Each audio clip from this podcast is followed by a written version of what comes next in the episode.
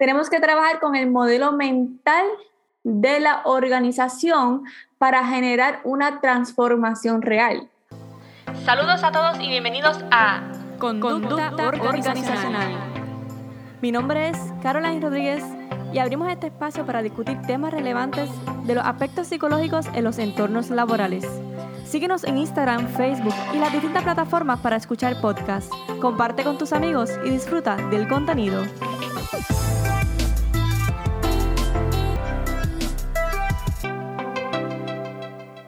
Saludos a todos y bienvenidos al podcast de conducta organizacional. Mi nombre es Caroline Rodríguez y estoy aquí emocionada porque comenzamos una nueva temporada llena de contenido para que puedas crecer personal y profesionalmente.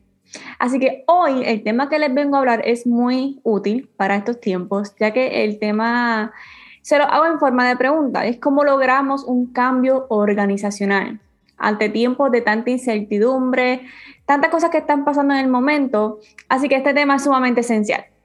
Y si estás dirigiendo una organización o tienes un puesto de liderazgo, este tema es para ti. Así que te invito que te quedes conmigo hasta el final. Así que cuando venimos a hablar de cuál es el pilar fundamental para lograr esos cambios que queremos ver en nuestras empresas. Si les preguntase cuál es ese pilar fundamental, ¿qué ustedes me responderían?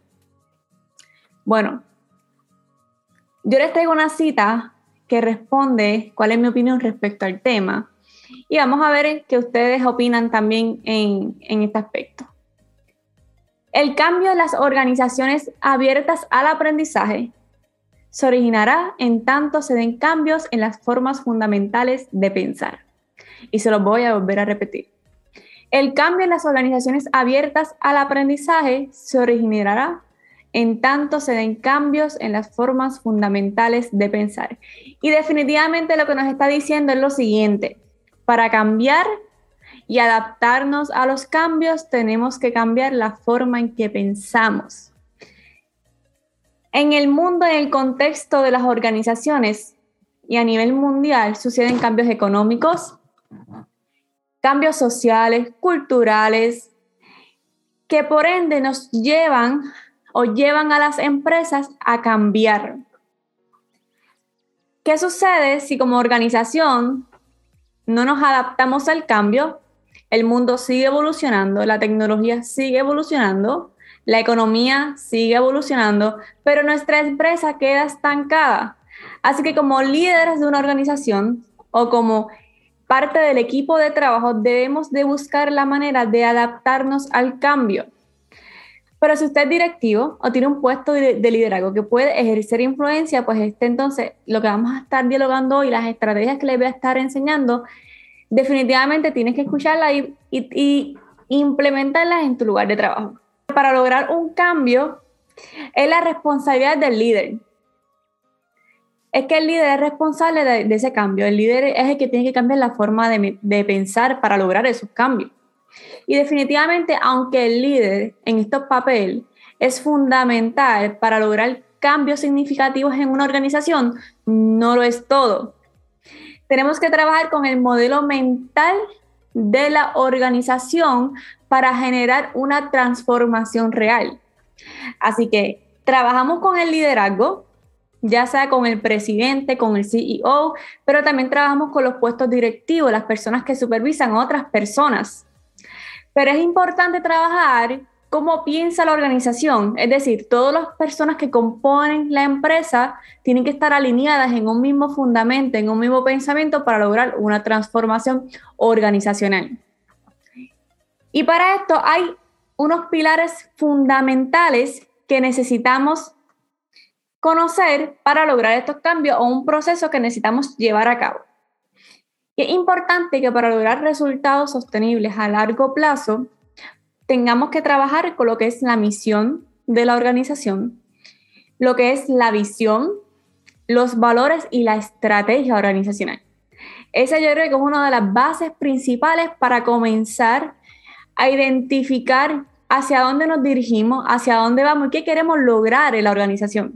en base a ese fundamento organizacional, entonces que la empresa comienza a adaptarse a los cambios que están sucediendo. Así que nosotros como organización podemos, podemos tener, ¿verdad? Establecido una misión y una visión. Pero nos hacemos la pregunta, ¿realmente estamos implementando la visión? ¿Estamos haciendo que nuestras acciones o el comportamiento, la cultura de la empresa está siendo, eh, ejemplificando la visión en cada cosa de las funciones que realizamos, en cómo nos comunicamos, cuáles son las estructuras, los procesos. Son preguntas para, para hacernos y reflexionar si queremos lograr verdaderos cambios. Así que, ¿cuál es el poder? Y esto, y esto, es, un, esto es un tema que nosotros podemos, si, si queremos, si les interesa, podemos hacer hasta una serie de este tema. Pero ¿cuál es el poder que tiene la cultura en las organizaciones? Me gusta mucho la teoría de Edgar Shane, y hay una cita que se las voy a traer eh, en este podcast, y dice así, la cultura es el nivel más profundo de suposiciones y creencias básicas que comparten los miembros de una organización, que operan inconscientemente y definen de una manera básica, entre, entre comillas, que se da por sentado, la visión que una organización tiene de sí misma y de su entorno. Así que si la cultura es ese nivel profundo de suposiciones y creencias básicas, es decir, que lo que se hace y cómo se actúa en la organización es de forma inconsciente, pues entonces tenemos que como organización sentarnos a evaluar, a analizar cuál es la cultura actual de nuestra empresa cómo estamos llevando los procesos, cómo es nuestra forma de pensar, cómo tratamos a los clientes, a nuestros compañeros de trabajo. Y bueno, en la teoría de Erkan Shane es bien amplia, se la recomiendo que la lean y la estudien. Pero entonces, ¿cómo entonces nosotros podemos decir, cómo podemos definir una nueva cultura en la empresa? Porque si queremos lograr cambios, tenemos que adaptar la cultura de la empresa e ir de acuerdo a la visión y misión de la empresa. Así que, ¿cómo lo hacemos? Tenemos que trabajar con la capacidad individual de cada uno. Es decir, si constantemente hay cambios en el mundo, distintos tipos de cambios, esos cambios están moldeando y están formando de manera directa e indirecta a nuestro equipo de, trabajo de manera individual. Y como yo tomo, ¿verdad? Eh, a mi equipo de trabajo, vamos a verlos como individualmente, a crear de una capacidad individual a una capacidad colectiva. Es decir, cómo yo logro que el equipo de liderazgo pueda influir de manera positiva a mi equipo para que todos podamos entonces lograr a tener un pensamiento sistemático de las cosas que queremos lograr. Cuando logramos un pensamiento sistemático es entonces cuando venimos y todas las decisiones, las medidas y los procedimientos, entonces van de acuerdo a no solamente como yo pienso como individuo, sino que ya hay una misión, hay una visión y yo voy acorde con lo que la organización está buscando este, adaptar el cambio para entonces tomar decisiones de acuerdo a esa visión y lograr una transformación. Así que estos son seis pasos que nos dice el modelo de cambio. Eh, si desean que abundemos más sobre él, estamos en la mejor disposición, así que déjanoslo saber y se los voy a volver a repasar punto por punto. ¿Cómo hacemos el cambio? Primero, capacidad colectiva. Segundo, una capa primero, capacidad individual, disculpen. Segundo, una capacidad colectiva. Tercero, análisis reflexivo. Cuatro, pensamiento sistemático. Cinco, decisiones, medidas de procedimiento. Y por último, cuando logramos esos cinco pasos, que eso se da en un periodo de tiempo, puede tomar bastante tiempo para lograr un cambio significativo, entonces se da una transformación organizacional. Los cambios no se dan con un solo adiestramiento, con un solo taller. Ok, pues entonces la visión y la misión es importante. Vamos a dar un taller para dejarle saber claro a nuestro equipo de trabajo cuál es la misión y la visión. Pero te tengo que decir que lamentablemente el cambio no funciona de esa manera. Así que esto conlleva planificación, conlleva estrategias y conlleva que cada paso sea intencional y con objetivos específicos y particulares para lograr cambios y los resultados deseados.